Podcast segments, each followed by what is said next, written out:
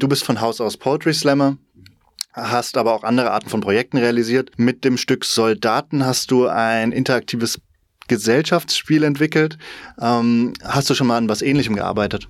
Äh, tatsächlich gar nicht. Es war, äh, ich hatte null Erfahrung mit ähm, mit Spielentwicklung, habe so wie jeder wahrscheinlich schon mal irgendwie Brettspiele oder sowas ähm, selber gespielt, aber das zu entwickeln ist nochmal was ganz anderes und ich hatte, ähm, habe mich jetzt im Rahmen des Studiums dann ein halbes Jahr lang relativ intensiv damit beschäftigt, sozusagen was sind Spielmechanismen, was sind Bretter, wie funktioniert das überhaupt, dass man sowas baut, ohne dass es langweilig oder zu komplex wird und das war aber schon in Vorbereitung jetzt auf das, auf das Projekt.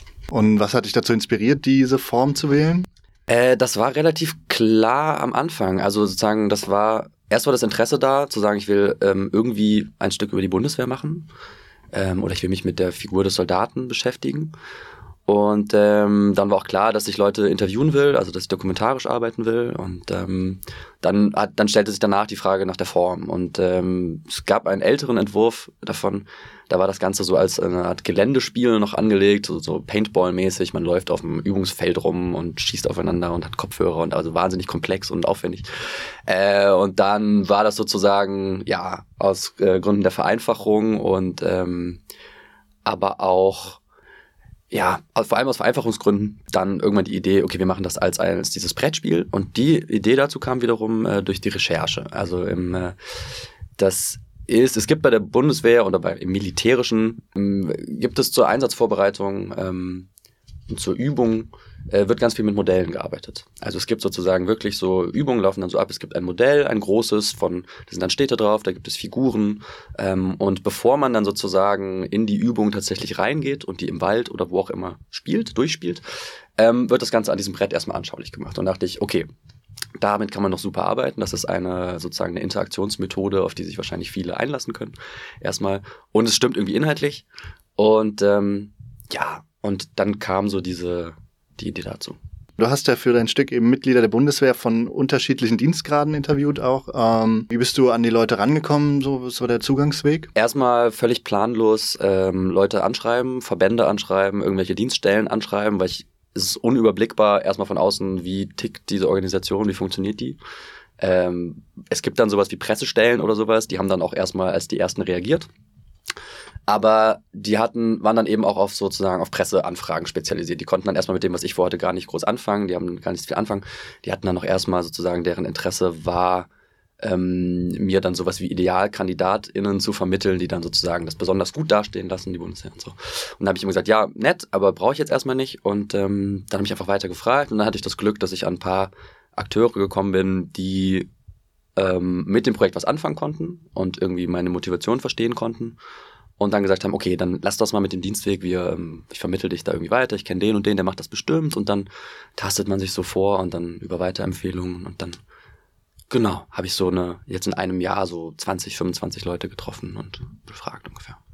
Selber warst du nicht bei der Bundeswehr? Ich war da nie, nee, ich war auch, hab, äh, musste, also musste, ich wurde ausgemustert. Ähm, Bundeswehr ist ja auch so ein, noch immer so ein Hort der Männlichkeit. Ähm, ist es dir gelungen, auch hast du mit SoldatInnen gesprochen? Äh, tatsächlich mit einer, mit einer einzigen. Und das ist auch so, das ist auch eines der interessantesten Interviews, weil sie natürlich auch sehr viel darüber zu erzählen hat. Ähm, wie ist es als Frau in der Bundeswehr, gerade als junge Frau? Und sie ist 19 oder 20 gewesen, ganz frisch dabei, noch im Grundwehrdienst. Ähm, Genau, also sozusagen, äh, wie ist das als Frau? Und dann aber natürlich auch bestimmte, ja, muss man aufpassen, ne? aber bestimmte Eigenschaften irgendwie so bei sich, von sich nach außen kehrt, die dann wiederum irgendwie sehr männlich konnotiert sind oder sowas. Aber natürlich irgendwie einen ganz anderen Blick so auf diese Männerdomäne hat und auf das, so diese Tugenden, die da gefordert werden und so. Ähm, und das ist tatsächlich aber die einzige, die ich erstmal gefunden habe. Ich habe dann jetzt so bei der Sichtung des Gesamtmaterials festgestellt, dass es erstmal sehr wenige, also nur diese eine ist und dass ich gerne mehr hätte. Dann habe ich sehr spezifisch nochmal Leute gefragt ein Interview mit einer Frau steht jetzt noch aus. Aber erstmal finde ich das auch dann so aussagekräftig genug. Also wenn man sagt, man hat, ich habe eine Menge von Interviews geführt und davon sind aber 19 oder so mit Männern und nur eins mit einer Frau, dann ist das nicht so unrealistisch im Hinblick auf das äh, reale Gesamtverhältnis. Im Ankündigungstext ist ja die Rede davon einer offenen Gesellschaft und dass es die zu verteidigen gilt und dass das so die Frage ist, wie ist das Selbstverständnis? Im Gelöbnis der Bundeswehr verpflichten sich ja die Soldatinnen auf Recht und Freiheit des deutschen Volkes. Und im Ankündigungstext ist es eben die offene Gesellschaft. Ist es das Selbstverständnis, das du vorgefunden hast bei den Interviewten? Das war sozusagen die, die, genau, also das war die Frage, die mich am meisten interessiert hat, die ich immer allen auch gestellt habe. Ähm, wofür, wofür bist du im Dienst? Ähm, wem oder was dienst du? Ähm, was verteidigst du? Gegen wen? Und dann gibt's immer so sehr Antworten, die sehr schnell bei der Hand sind, die so kommen wie, ähm, ja, wir verteidigen irgendwie die Freiheit des deutschen Volkes, wir verteidigen irgendwie die Bundesrepublik, die freiheitlich-demokratische Grundordnung. Da gibt's sehr, sehr viele Floskeln. Ähm, und wenn man, und dann habe ich immer nachgefragt, ja, aber was bedeutet das denn konkret für dich? Was bedeutet dir in Deutschland? Was bedeutet dir Freiheit? Was bedeutet dir irgendwie Tapferkeit? Also sozusagen diese, diese, diese Floskeln irgendwie inhaltlich zu füllen. Und da gibt's dann sehr unterschiedliche Auffassungen. Da gibt's dann die Leute, die sagen, ja, also Deutschland ist ähm, weltweit irgendwie ein Staat, der vorbildlich ist, was Pressefreiheit, was unsere Meinungsfreiheit, was unsere, unsere allgemeine Freiheit angeht.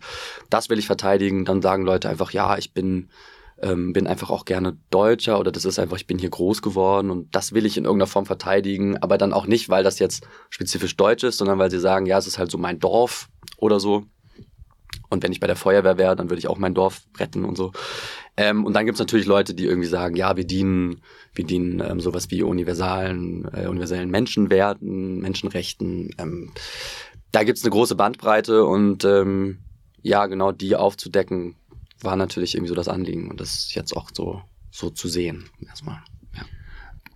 Ja, das ist auch gerade der humanitäre Teil, ist ja der, der im Grunde genannt wird, wenn es um äh, Auslandseinsätze geht. Mhm. Und jetzt im Ankündigungstext selbst ist ähm, noch nicht die Rede vom Kampfeinsatz, von Auslandseinsätzen der Bundeswehr. Hast du da mit Personen gesprochen, die vom Kampfeinsatz geprägt waren oder dazu sich eben positioniert haben? Klar, also das ist mittlerweile ist es ein äh, Thema, das alle betrifft. Also ich glaube, vor ein paar Jahren konnte man noch damit rechnen, man geht zur Bundeswehr, macht das so zwei, drei Jahre und ähm, geht aber vielleicht gar nicht in den Auslandseinsatz. Mittlerweile ist es so, dass man, haben mir alle so erzählt, dass man eigentlich fest damit rechnen muss, dass man, wenn man ab einer gewissen Dauer, und das kann schon ab neun oder zwölf Monaten Verpflichtung, äh, sagt man, okay, da muss man eigentlich fest damit rechnen, dass man irgendwann mal für mindestens ein halbes Jahr oder so nach Afghanistan, nach Mali ist jetzt so das neue Land, wo ähm, muss man damit fest rechnen. Und ähm, dementsprechend haben dann auch viele, äh, viele, viele erzählt davon, wo sie waren und was sie erlebt haben. Oder viele haben einfach die Perspektive, dass die bald hingehen. Oder natürlich sich damit auseinandersetzen, was wäre, wenn, wenn ich jetzt morgen müsste und so. Und klar habe ich auch mit Leuten gesprochen, die ähm, in Afghanistan waren, in unterschiedlichen Funktionen, die dann auch sehr dementsprechend verschiedene Sachen erzählen. Die teilweise sagen, ach ja, weißt du, es ist einfach, man kommt dann auch irgendwie neun Monate da nicht aus dem Lager raus und es ist einfach irgendwie blöd da zu sein und es ist sehr heiß und langweilig.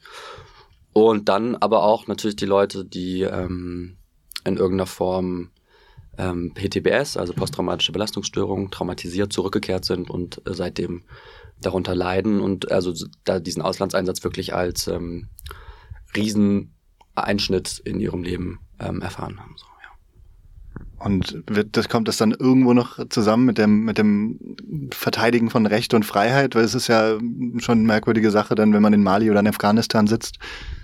Klar, also äh, habe ich natürlich auch gefragt immer, also wo spürst du denn da, dass ist, glaube ich, aber erstmal ein Widerspruch, der ihnen allen bewusst ist und das wird dann häufig so beantwortet, ja, aber wir führen ja auch nur aus, was die Politik will. Und das ist, man findet sehr, sehr viele KritikerInnen tatsächlich auch in der Bundeswehr, die sagen, ja, wir sind da halt hin und keiner weiß aber eigentlich so warum. Und also, was haben wir denn da gemacht? Und ähm, wir haben das halt ausgeführt, weil wir irgendwo, weil wir diesen Auftrag bekommen haben und weil wir geschworen haben, irgendwie diesen Auftrag auszuführen und zu dienen und so weiter. Aber was das genau heißt, ähm, konnte mir in dem Moment dann auch keiner beantworten. Hab ich mal gefragt, gibt es denn irgendwie Momente in Afghanistan im Einsatz oder so, wo du es festmachen konntest? Wo du gesagt hast, so jetzt habe ich aber gemerkt, ist ja auch eine platte Frage, so, aber da habe ich gemerkt, so da habe ich jetzt besonders die Freiheit verteidigt oder sowas.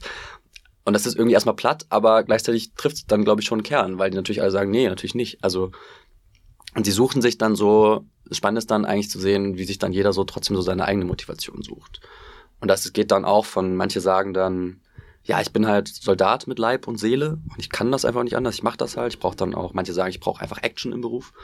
Manche sagen dann auch einfach, ähm, ja, ich habe da einfach auch gesehen, wie junge Mädchen nicht in die Schule dürfen ähm, oder wie junge, wie, wie Frauen ähm, misshandelt wurden, wie ähm, Leuten Unrecht und Gewalt angetan wurde, wie ähm, Wahlen äh, unter Beschuss standen und wir mussten die schützen. Also sozusagen, es gibt dann schon vor Ort findet man dann so ein Ein finden dann viele so ein Einsatzfeld wie sich oder sowas und sagen so, ja, deswegen gibt das doch einen Sinn. Aber das dann zusammenzukriegen mit dem Auftrag, das Recht und die Freiheit des deutschen Volkes verteidigen ist, ähm, das können dann wahrscheinlich nur Politiker irgendwie leisten. Und gab es dann auch eine Auseinandersetzung mit möglichem Unrecht, was selbst begangen wurde? Also äh, ja, gab's. Ähm, ja, wobei das dann Frage ist, ob Recht, Unrecht. Ne? Also da gibt es dann, es gibt dann sowas wie ein, wie ein Kriegsrecht. Also es gibt dann so die Figur, also man gilt dann als Kombatant und das wiederum hat dann im Völkerrecht irgendwie andere, ähm, ja, äh, andere Auswirkungen. Ähm, aber klar, gibt es sowas wie subjektives Schuldempfinden, subjektive ähm, Belastungen, die aus bestimmten Zwängen im Einsatz oder bestimmten Taten im Einsatz entstanden sind. Ähm, aber das heißt nicht, dass alle dann sagen, die jetzt jemanden da getötet haben, und da habe ich mit zwei, drei gesprochen, dann auch sich irgendwie schuldig fühlen, sondern manche sagen dann auch einfach, es muss aus den und den Gründen so sein. Ähm, es gibt im Einsatz, sagen manche, gibt gelten eigene Regeln. Ähm, gibt's alles, klar. Aber also ähm, ja, Punkt. Genau. Ähm, dann eine letzte und zwar, ähm, ich nehme gerade an, die äh, ZuschauerInnen werden zu, werden auch in die Rolle der Soldaten und Soldatinnen eintreten, ähm, ja. Und ähm, gibt es denn die Möglichkeit der Dienstverweigerung? Im Prinzip schon, klar. Also wir sind, äh, das muss es geben, na klar. Es gibt auch, wir geben ganz am Anfang geben wir anhand von so Bundeswehrrichtlinien und soldatischen Leitsätzen sowas an die Hand. Wie geht man mit Befehlen überhaupt um? Wie ähm, sozusagen, wie verhält man sich als idealer Soldat? Aber wir versuchen natürlich schon, ähm, die Leute dementsprechend zu manipulieren so ein bisschen oder ihnen ins Gewissen zu reden, so ähm, lasst euch da mal drauf ein. Also, weil ich glaube, es ist schon, und jetzt unabhängig davon, ob man das wie man dazu steht oder nicht. Ich glaube, so die Hauptfrage für mich bei dem ganzen Projekt war von Anfang an und deswegen auch diese Form, dass die ZuschauerInnen direkt in die Rollen schlüpfen sollen, ist schon die Frage ähm, der Vertretung, der Repräsentation. Also wir haben sowas wie eine Gruppe von Akteuren, SoldatInnen, die ähm, bewaffnete Vertreter sind von einer wie auch immer definierten Gemeinschaft, eines Staates, eines Volks, einer, äh, einer Armee, die einem, einer Bevölkerung dient. Ähm, und ähm, die Frage, wie konstituiert sich diese Gemeinschaft?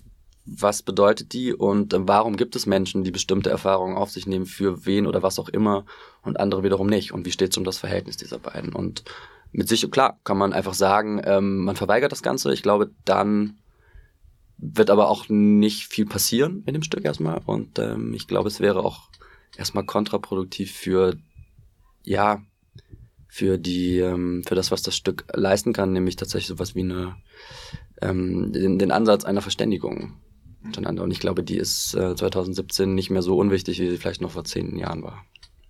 Okay, ja, danke. Ähm, da darf man gespannt sein. Also am 11. und 12. am Samstag und am Sonntag im Theaterhaus um 20.30 Uhr jeweils. 20.30 Uhr in der Kammerbühne, genau, ist glaube ich wichtig. Und es ist limitiert. Es gibt neun Karten insgesamt, Plätze, und man sollte sich um eine kümmern im Vorfeld, denn es gibt keine Abendkasse.